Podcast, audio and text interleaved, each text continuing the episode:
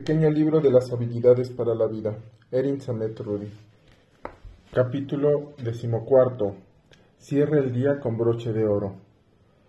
Desconéctate del celular.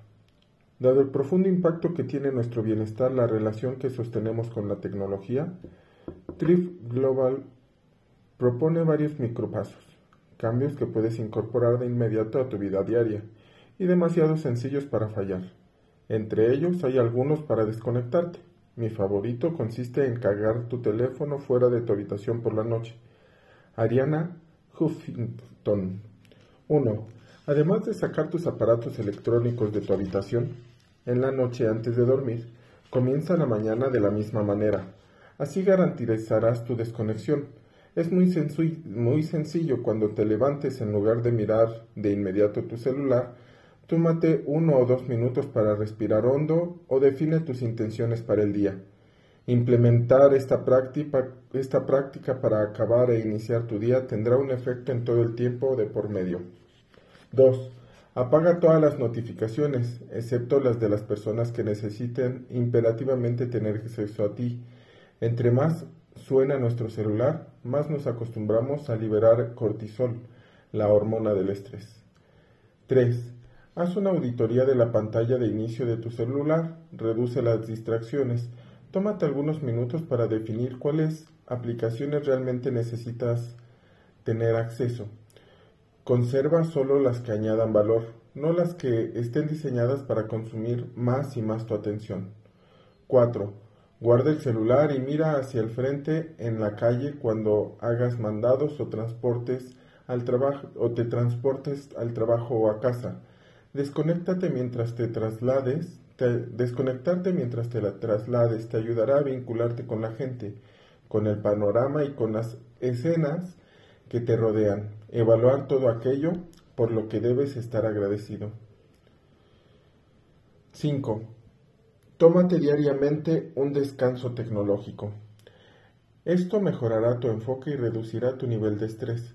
Aparta un periodo en el que te alejes de las redes sociales y tu correo electrónico para enfocarte de verdad en aquello en lo que estás trabajando o para conectarte profundamente contigo y con tus seres queridos. 6.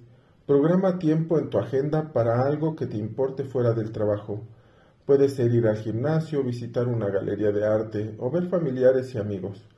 Programar un recordatorio te permitirá mantener tu compromiso con la actividad que decidiste realizar. 7. También es esencial que aproveches las comidas para desconectarte. Aquí hay otro micropaso que puedes poner a prueba. Si vas a salir a cenar con amigos, jueguen el juego de los celulares apilados. Coloquen los celulares al centro de la mesa y el primero que tome el suyo para revisarlo paga la cuenta. Pero en serio, siempre que convivas con alguien, tus hijos, familiares, amigos o incluso tus colegas en una reunión de trabajo, desconéctate. Así estarás más presente y aprovecharás tu tiempo al máximo. La experta. Ariana Huffington es fundadora de y directora ejecutiva de Tribe Global, fundadora de Huffington Post y autora de 15 libros, entre los que se incluyen los recientes Thrive y The Sleep Revolution. En 2016 lanzó Trip Global, una empresa líder de tecnología que tiene como misión cambiar la manera en que trabajamos y vivimos por medio de la destrucción del mito colectivo de que el agotamiento es el precio que debemos de pagar para alcanzar el éxito. La explicación. No hay un número definido de veces para desconectarte. Lo importante es que te tomes el tiempo necesario para hacerlo y que te revigorices para regresar a tu día y a tu agenda. La práctica de recargarnos de energía por medio de la desconexión tecnológica debería de ser tan común como la de conectar nuestros celulares para recargarlos. Es fundamental que nos desconectemos del mundo, al menos del digital, de la versión del mundo que depende de las pantallas, porque es la única manera en que realmente nos podemos vincular con los otros seres humanos, y en especial con nosotros mismos. Desconectarnos nos permite recurrir a nuestra creatividad y sabiduría natural. Nos deja encontrar el inamovible centro de la fortaleza, de fortaleza en medio de la tormenta. También es un elemento clave para disminuir el estrés y evitar el agotamiento total que se ha convertido en una epidemia mundial en el mundo moderno. Ariana Huffington. Perdona a alguien y deja que las cosas fluyan. A personas que jamás dejaríamos pasar a nuestro hogar, les permitimos que ingresen a nuestra mente a pesar de que puedan causarnos un gran daño ahí. Necesitamos dejar de invitarles a pasar. David G. 1. Identifica los patrones enfermizos de pensamiento que se están apoderando de tu conciencia. Tú sabes cuáles son. 2.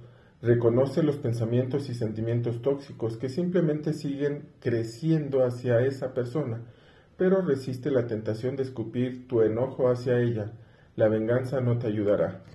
3. Comprende que tu reacción es una elección, que estás eligiendo que esa persona entre a tu pensamiento y proyecte una nube oscura sobre tu vida cotidiana. 4. Entiende que las palabras, acciones hirientes de otras personas provienen de sus propios pensamientos y de su realidad, que no tienen nada que ver contigo, y que por lo mismo no debes de tomarlas de manera personal. 5. Cada vez que esas palabras se presenten frente a tu conciencia, porque créeme que lo seguirán haciendo, sonríe y di en voz alta si te parece necesario. Ah, hola, nuevamente de visita. Creo que debes salir directamente por la puerta trasera. Repite estas frases cuanto sea necesario. 6. En las noches antes de irte a dormir, di en voz alta. Fulanito, fulanita, te, te libero de mis pensamientos. 7. Por la mañana, cuando despiertes, repite la frase de la noche anterior. De esta forma te liberarás, te liberarás del yugo que dejaste que esa persona te impusiera sobre ti. 8.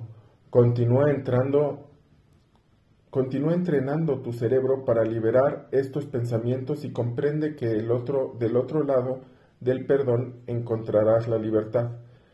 Tus pensamientos te pertenecerán y podrás dirigirlos hacia gente y cosas positivas en la vida. El experto. David G. goza de reconocimiento internacional como experto en manejo del estrés, maestro de meditación y autor de Desestrifying,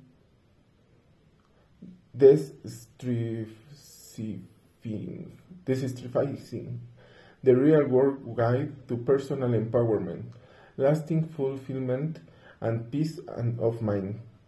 La explicación. Aferrarse a un resentimiento es como beber veneno y esperar que alguien más muera. Diariamente tienes entre 60.000 y 80.000 pensamientos, y si 30.000 son respecto a esa persona, ha llegado el momento de dejar que las cosas fluyan, que se queden atrás.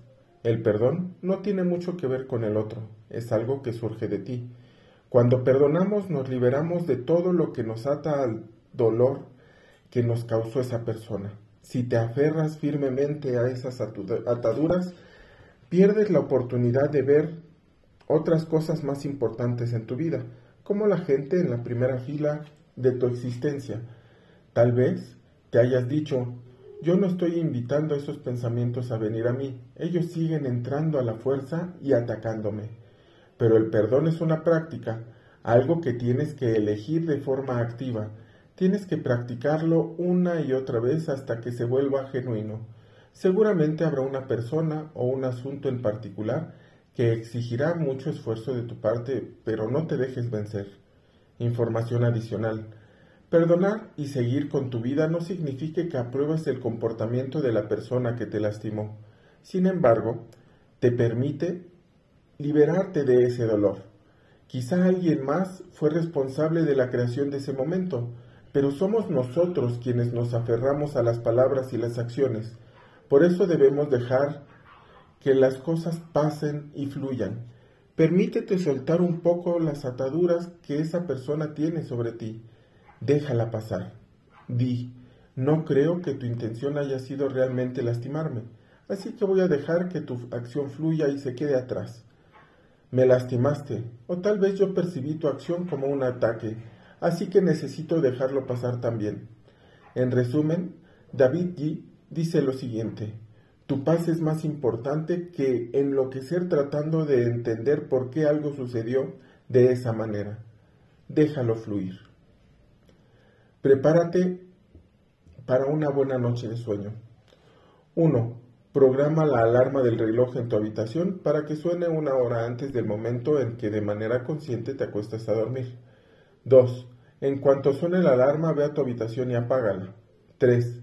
En los siguientes 20 minutos atiende todos los pendientes que te quedarán, que te mantendrán despierto si no los concluyes, como encender el lavavajillas, cerrar las puertas y ventanas o responder a la invitación para ir a un bar que te surgió en el grupo del chat. 4. Ahora date 20 minutos para realizar todas las actividades relacionadas con la higiene, como cepillarte los dientes, usar el hilo dental, lavarte la cara, lo que quiera que sea que incluya tu rutina. Hazlo ahora. Evita realizar estas actividades frente a luces demasiado brillantes. 5. Usa los últimos 20 minutos para alguna actividad relajante. Puede ser usar una aplicación para meditar, rezar, leer un libro o ver un capítulo de algún programa que te guste. 6. Saca tu celular de tu habitación. 7. Métete a la cama y ponte cómodo. 8. Haz un ejercicio de respiración 4-7-8. Inhala 4 segundos, contén el aliento 7 segundos y exhala lentamente durante 8 segundos. 9. Repite varias veces el, el paso anterior. 10. Buenas noches. El experto. Michael Bruce, Bruce PhD, también conocido como Sleep Doctor, es un reconocido experto del sueño y autor de The Power of Wind. La explicación. Programar la alarma del reloj en tu habitación te fuerza a ir a apagarla. Esto representa un gatillo visual y emocional que te indica que es hora de prepararse para irse a la cama. ¿Sabías que no debes usar la alarma del reloj de tu celular?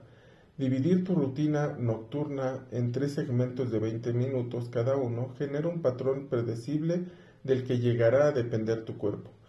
Si en los primeros 20 minutos no logras terminar todo lo que quieres preparar para el día siguiente, escribe los pendientes para que no estén dando vueltas en tu cerebro mientras tratas de aquitártelo, aquietártelo.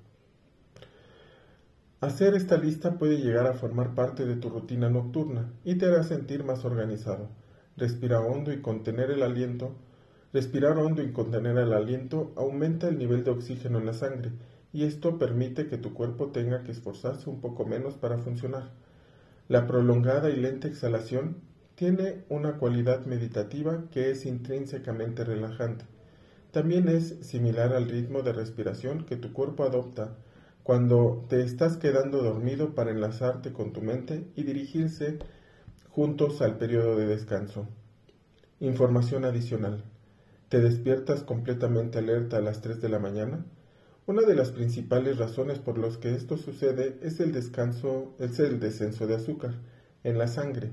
Si cenaste a las 7 pm, por ejemplo, a las 3 de la mañana se cumplirán 8 horas de tu última comida. Esto significa que tu cuerpo lleva todo ese tiempo en ayuno. Cuando el nivel de, la, de azúcar en la sangre desciende, tu cerebro piensa que estás quedándote sin combustible. Produce cortisol, la hormona del estrés, para despertarte. Esto ayuda a iniciar un proceso metabólico que hace, hace que te dé hambre y te despierta para comer. Una solución sencilla. Antes de acortarte, como una cucharada de miel de abeja. Como este tipo de miel es difícil de metabolizar, mantiene tu nivel de azúcar estable durante más tiempo, pero si el azúcar no es lo, tuyo, piensa en la hoja de guayaba. Se ha demostrado que ayuda a conciliar el sueño y a regular el nivel de azúcar en la sangre.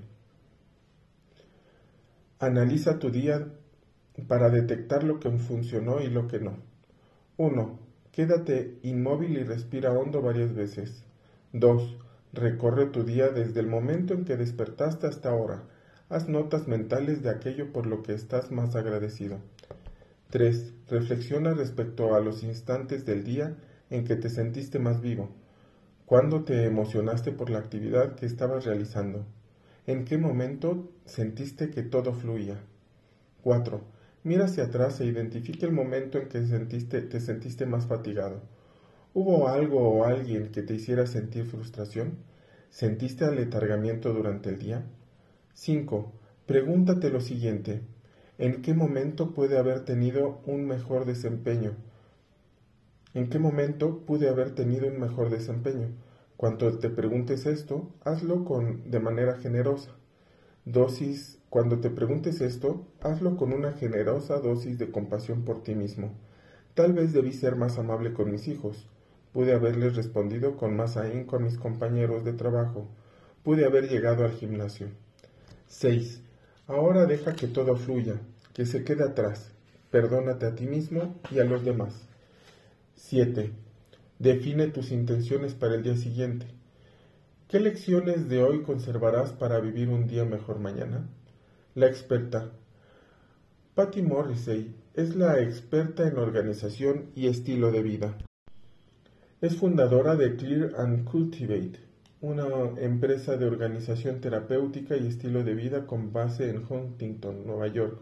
En CBS, This Morning la llamaron Maga y en el New York Times, la gurú del orden. La explicación.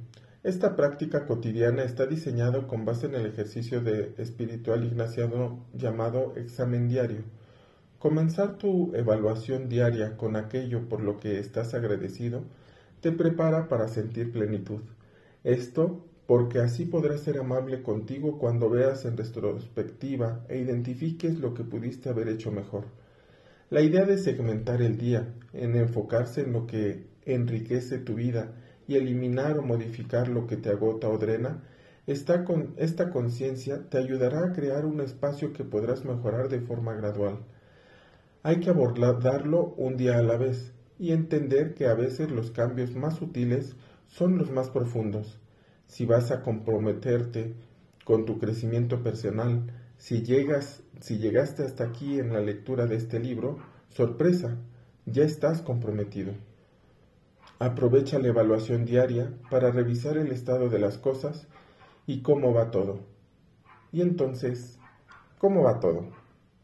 Fin del libro.